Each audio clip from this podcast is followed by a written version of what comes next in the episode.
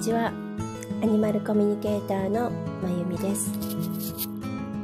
えいつもおはようございますって始まるのでねちょっと変な感じですけども。えっ、ー、と今日はちょっと初めてかなお昼に、えー、放送してみています。まあ、朝のよね予定だったんですけどちょっといろいろあって、昼休みですかね今日皆さん。どんな感じでしょうか。えー、っとね、今日はとっても、昨日もそうだけど、あの、こちら、この辺は、関東は晴れていて、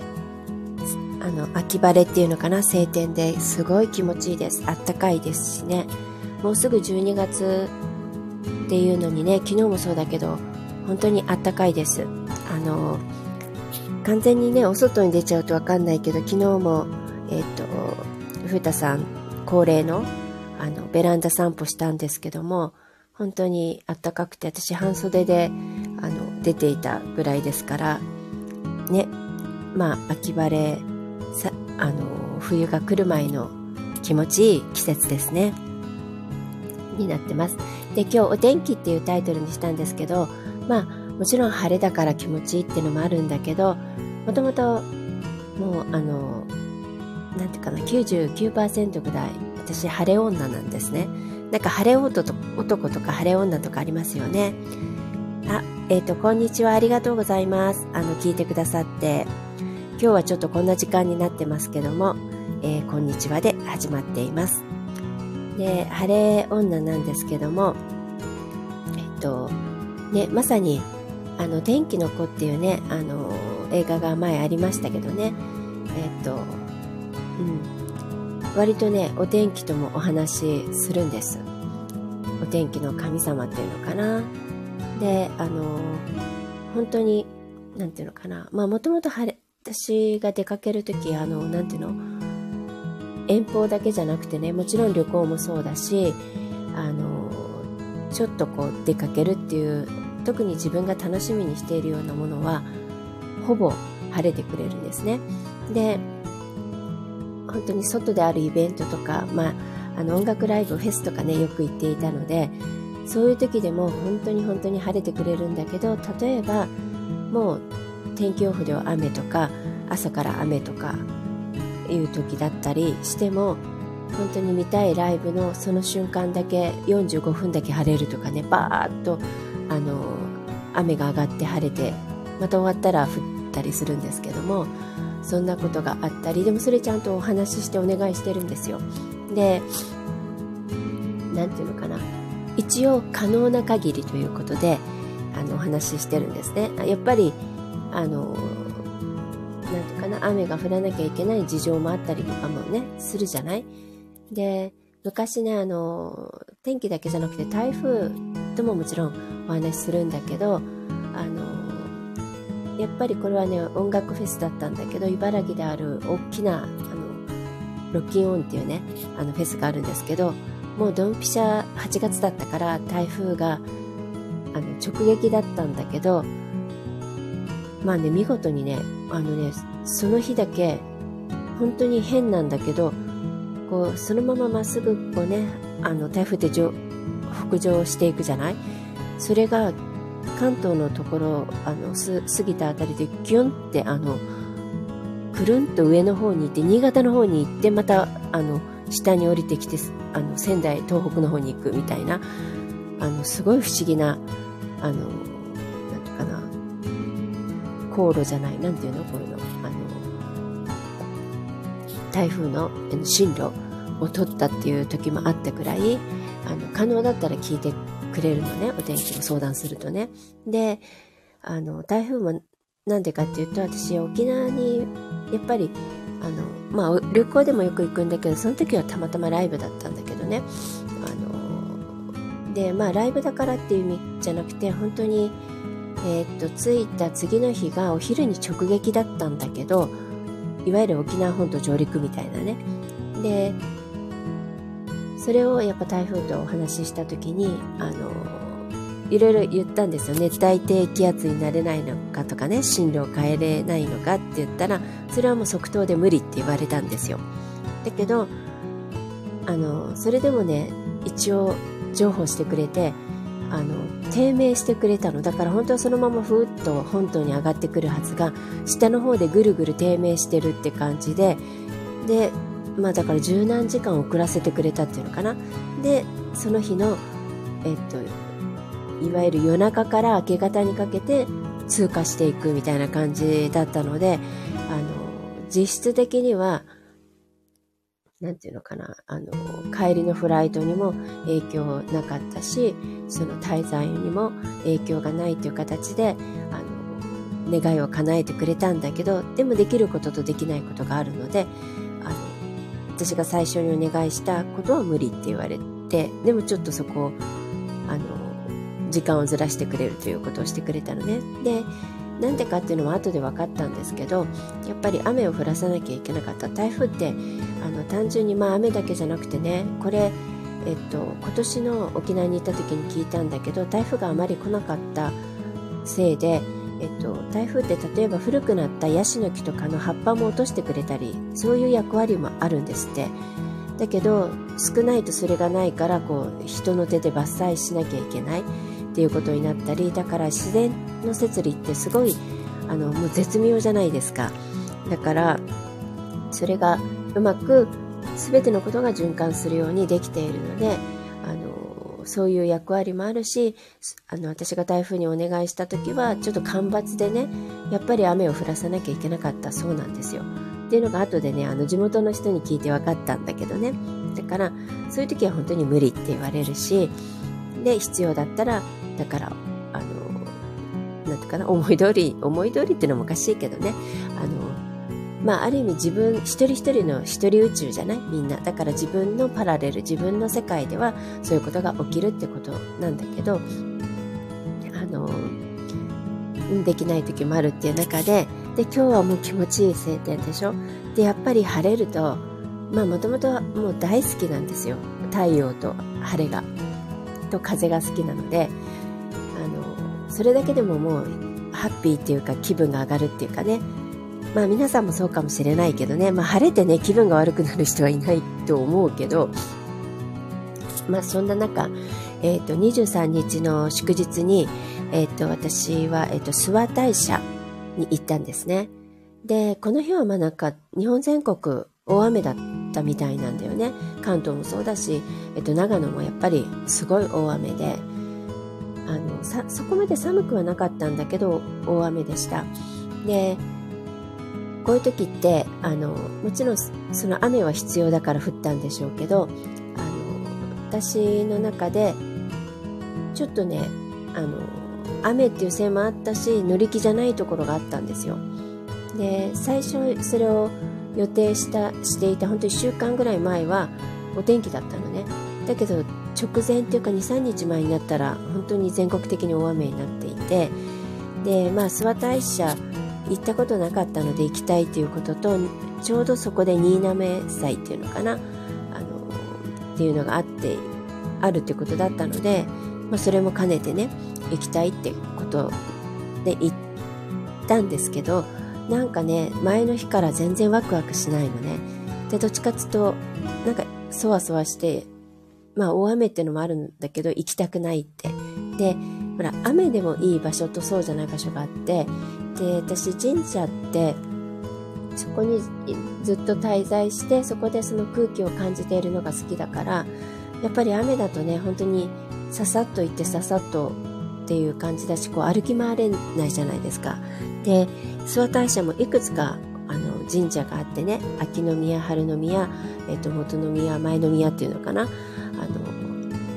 まあ、駅も離れてるんだけどこう結構歩かなきゃいけないんですよ。間と間を。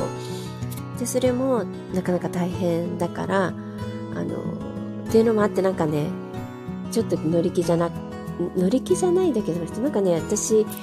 旅行大好きだからあんまり行きたくないって思うことないんだけどなんかね行きたくないって思っちゃったんだよね。だけどまあ予定通りあの人と一緒だったしお友達とね。そういうのもあって出かけてでそういう時ってね、まあ、自分のいわゆる直感の話です。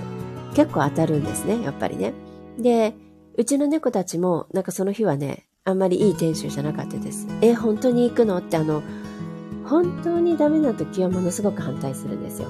だけど、そうでもないけど、まあ、え、行くの？っていうぐらいの時は、あの、ものすごいギャーギャー言ったり反対するわけじゃなくて、あの、ちょっとなんか、あの、気の毒そうな顔で私を見るんですね、みんなが。えー、みたいな感じで、まあどうぞ行ってらっしゃいませ、みたいな、あの、知らないよ、みたいな感じだったんですよ。だからきっとなんか、まあ大変、あの、悪いことが起きるとかね、そういうことではないし、もちろん神様のとこに行くわけだからね。それはないんだけど、あの、大変だろうなっていうのは想像してたら、ものすごくやっぱ大変だったんですよ。あの、特にそうやって歩いて次の宮にとか、あの神社の中を回らなきゃいけない時が、あの、もの、いわゆるただの雨じゃなくてもう本当に大雨だったのね。で、しかも寒いと思っていたので、私はちょっとあの、革じゃなくてなんだっけ、ムートンみたいな、あの、ブーツを履いてたんだけど、あの、もう本当に小学生以来っていうぐらい、あの、靴の中が、あの、水浸し、キュッキュ音がするし、もう、あの、足、まあ、靴下は全部濡れてるけど、あの、なんていうの、み、もう水が中にあるんですよ。で、あの、水を、なんていうかな、取って、で、ティッシュとかいっぱい入れて、で、あの、例えば建物の中にいれば少しはそれは、あの、ブーツは濡れたままだけど、その水が入ってくるってことはいわゆる浸水ねっていうのはあの排除できるんだけどでも一旦外に出て歩き出したら多分ねあの道路もこうすごい水が流れていたのでそのせいもあると思うんだけどまた水がどんどん浸水してきてもうなんかね船だったら沈没しちゃうんじゃないかみたいなぐらい水が入ってくるのあのブーツの中に。でえっと、そんなに寒くないとはいえそれは結構防寒していたのもあるんだけどあので、東京とかよりは寒いわけですよ。だから、まあ足の感覚はなくなっていくっていう感じで、結構ね、ちょっと頭痛もしてきたりして、結構ハードワークでした。あの、神社自体は、でもね、気持ちいいっていうのを感じる。私大体神社にふっと入ったら、あ、空気が変わったとか、違う空気感とか、それはあの都会でもね、例えば、あと明治神宮なんてあの鳥を一歩入っただけであ空気が違うって感じるんだけどそういうのをあまり感じることもできないぐらいの大雨であったことと足がもうなんか感覚がなくなっていくってそっちになんか逆に神経がいっていたのかな。だからあまり感じることもなくえ特にえっと行ったえっとなんだっけ春宮と秋宮っていうのがあの下諏訪の方にあるんですけどその春宮っていうのが、えっと、龍神さんがいる、祀られてるんですって。龍と、龍と、えっと、龍と亀って言ってたかな。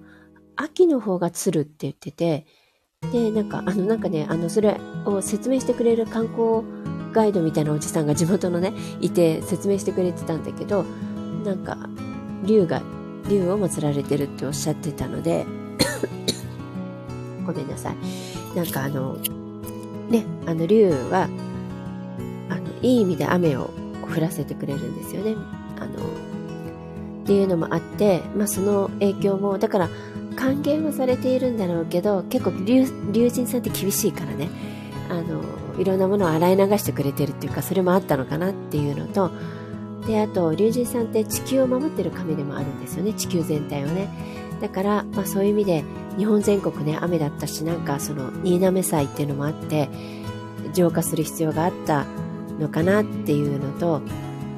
まあそういう感じの洗礼を受けたっていうのかな。で、まあ神社とかですごい雨が降ったり、いきなり雷雨だったりするのは関係されてるとも言うからね、あの、全然、それは OK なんだけど、結構ね、あの、試練というか、ハードワークというかね、あの、途中で帰りたいと思う感じでした。で、そんなのもあって、もう夕方になっちゃったのもあって、なんかわかんないけど、諏訪神社って24時間、神社とかね、仏閣、あの、お寺もそうだけど、あんまり夕方はね、行かない方がいいって言うじゃないですか。だけど、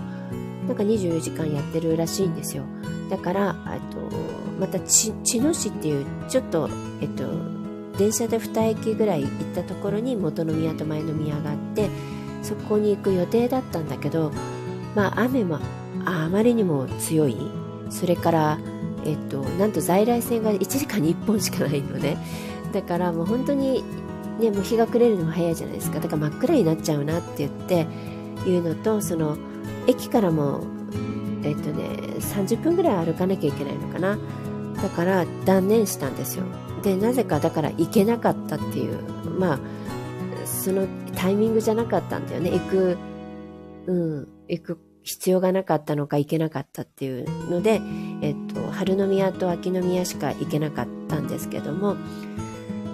なんかねそんな感じでえっとまあ試練はあったんですけどもえっとね今ね私これ背景にねあのあのこれ説明しないとみんな嫌だろうなと思うので説明すると,、えっとただ私見たことないぐらいのカラスが、えっと駅のホームのあのもう、えっと、この下諏訪駅は神社のすぐ近くなんですね。に電線にすごい止まってたんです。この雨の中。でこんだけの数の、えっと、カラスを私は見たことがなくて。でしかもね穏やかでした。カラス。ちょっと聞いてみると。あの心地よいって言ってました。なぜか。で全然わーって泣いてないのね。で飛び回ってもなくて。だから悪い知らせとかじゃないんだよね。あのみんなと止まってなんか雨降ってるのに毛づくろいしてたりで穏やかで泣きもせずにただなんかあの電線にいるしなんか迎えてくれてるって感じででまあこれがねあのヤタガラスだったのかわからないけどとにかく、えっと、神社でねあのカラスっていうのはあの神様の使いっていうしあのある意味きあの吉兆っていうかね幸運でもあるのね迎えてくれてるしまた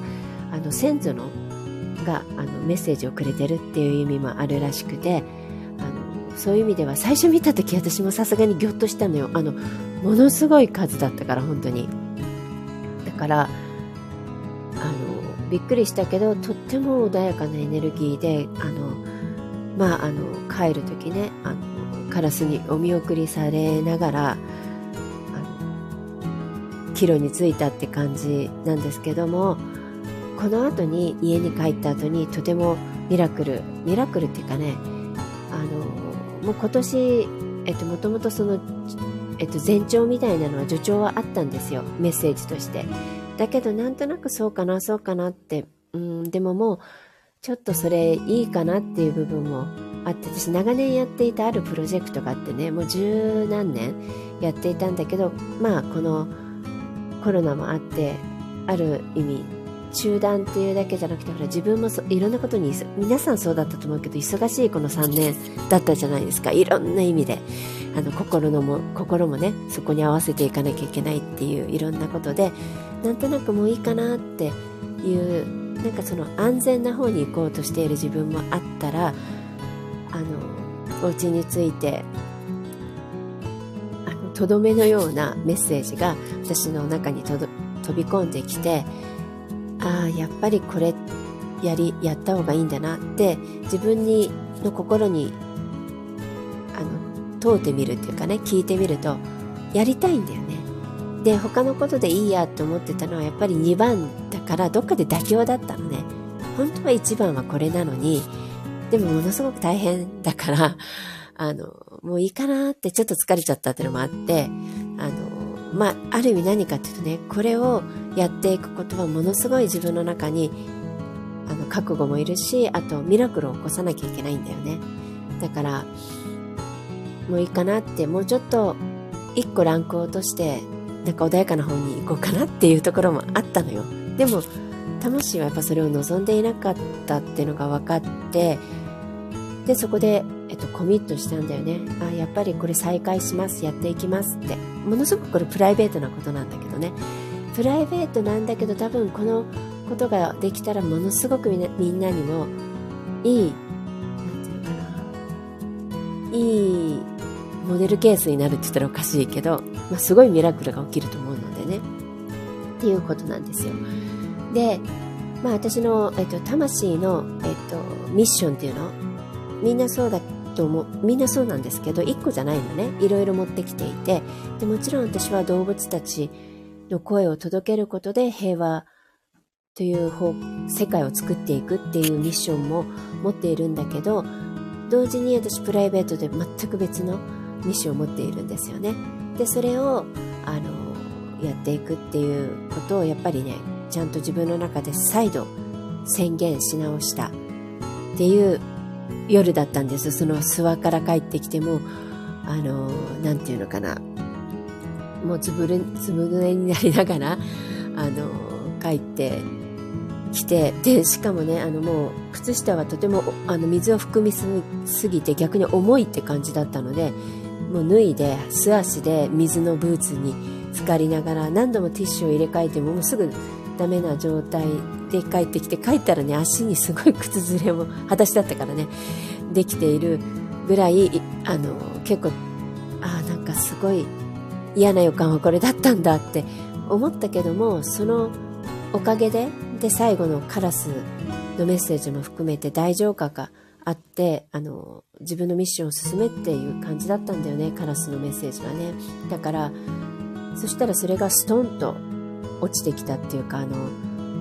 ああやっぱりこれでいいんだっていう最後のとどめのねあのメッセージを見せてもらったの。あのあるものを開いた時にもう単純なんだけどずっと見ているネットフリックスを開いたらあのアメリカのドラマなんだけどそこに もうそのまんまのメッセージがセリフとして場面として出てきてあそうですか分かりましたって感じでコミットしました。そしたら翌日なんと日本はね、えっと、23日の、えっと、これはねポーランドの私のお友達星読みのプロ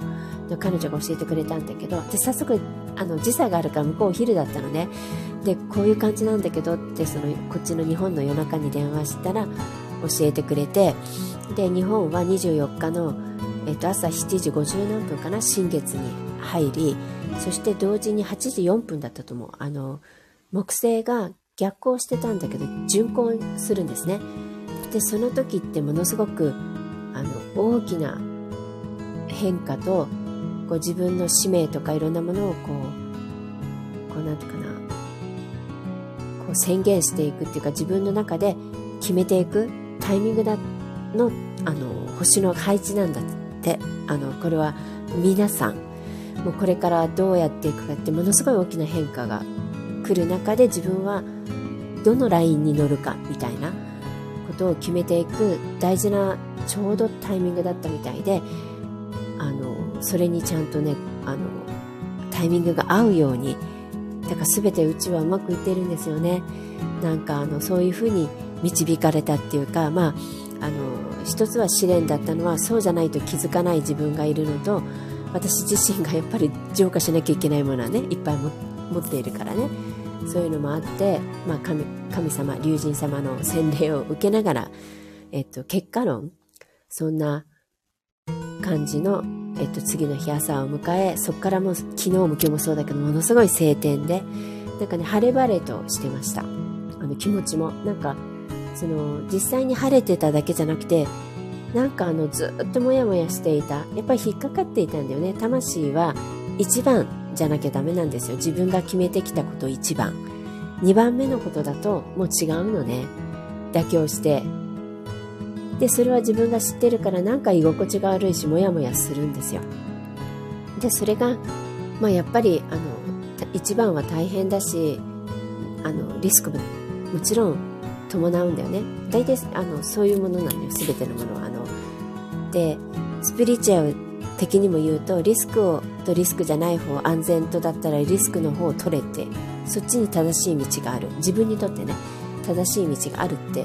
もうこれはね本当です。私も今までの経験で全部やっぱそうだったから。